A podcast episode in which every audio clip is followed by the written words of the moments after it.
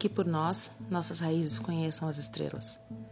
Estudando pensar sistêmico e o quanto essa abordagem tem de conexão com tudo que está à nossa volta: família, trabalho, relacionamentos de um modo geral.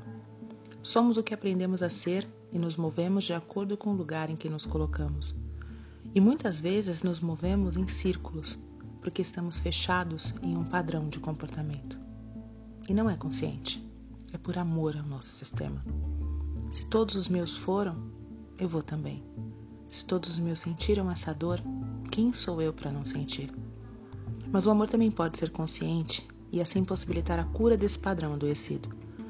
Quando nos colocamos no nosso lugar, quando recebemos o que vem sem julgamentos, mas também sem obrigações, abrimos espaço para que a sabedoria se manifeste.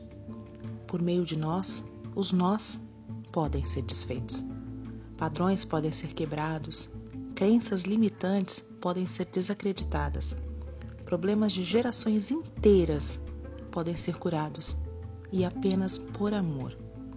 Não o apego chamado erroneamente de amor, mas o amor genuíno e consciente.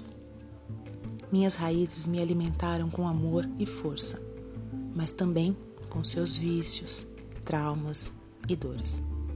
E quando eu fico consciente disso e decido tomar como herança apenas a parte boa, eu me permito ir para a vida e ser feliz, sem os pesos e sem as cobranças do que não me pertence.